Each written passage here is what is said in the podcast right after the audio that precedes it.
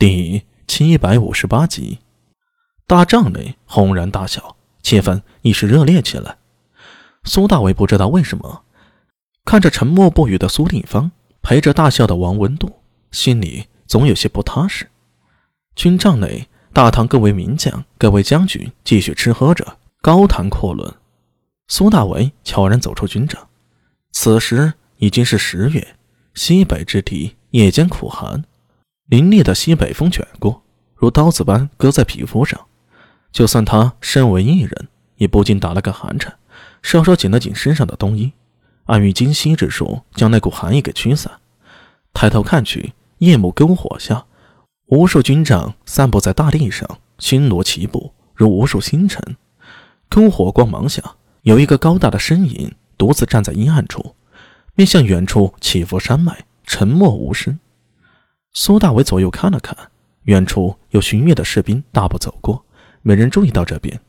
他向着那人走过去，打了声招呼：“李都督。”李锦行转头向他看了一眼，有些诧异道：“苏帅，你不在帐中，怎么出来了？”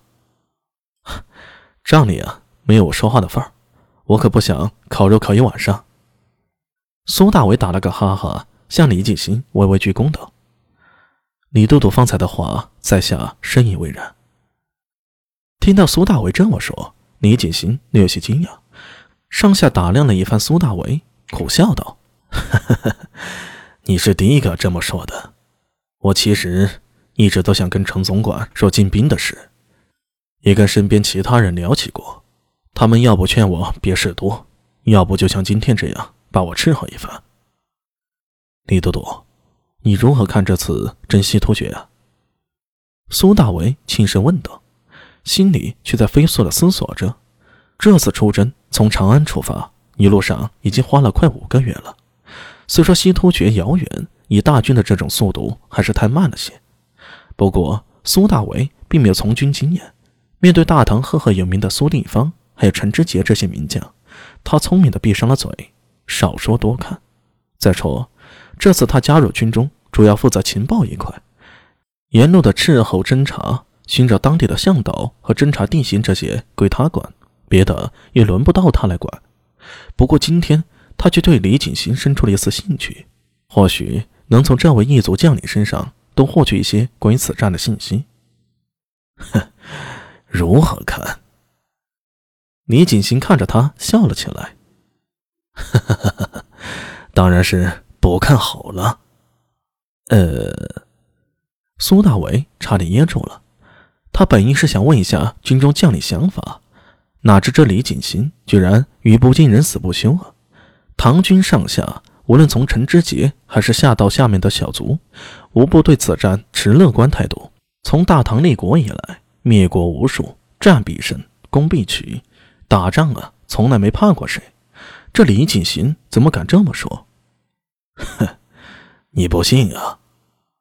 李锦行笑容里透着一丝苦涩，他指了指自己：“我虽是漠河人，但我从小在大唐长大，接受的是大唐的教化。我热爱这个国家，希望它一直顺利下去。但是这次的行军真的有问题。”说着，他沉默了一会儿，举头看向大帐：“军无将心，兵无战意。”李都督，你此话何意啊？李锦行的话让苏大为警惕起来。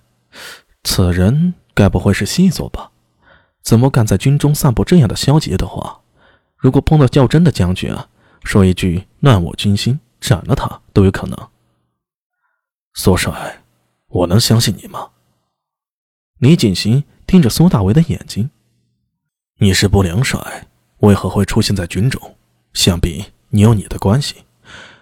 我如果把想法说给你听，你能帮我向苏将军说吗？我看你和苏将军似乎很熟悉。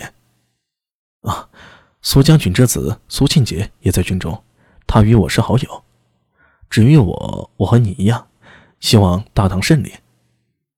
李锦行定定地看着苏大为的双眼，夜风吹过，将他的头发吹得舞动起来，发丝如刀。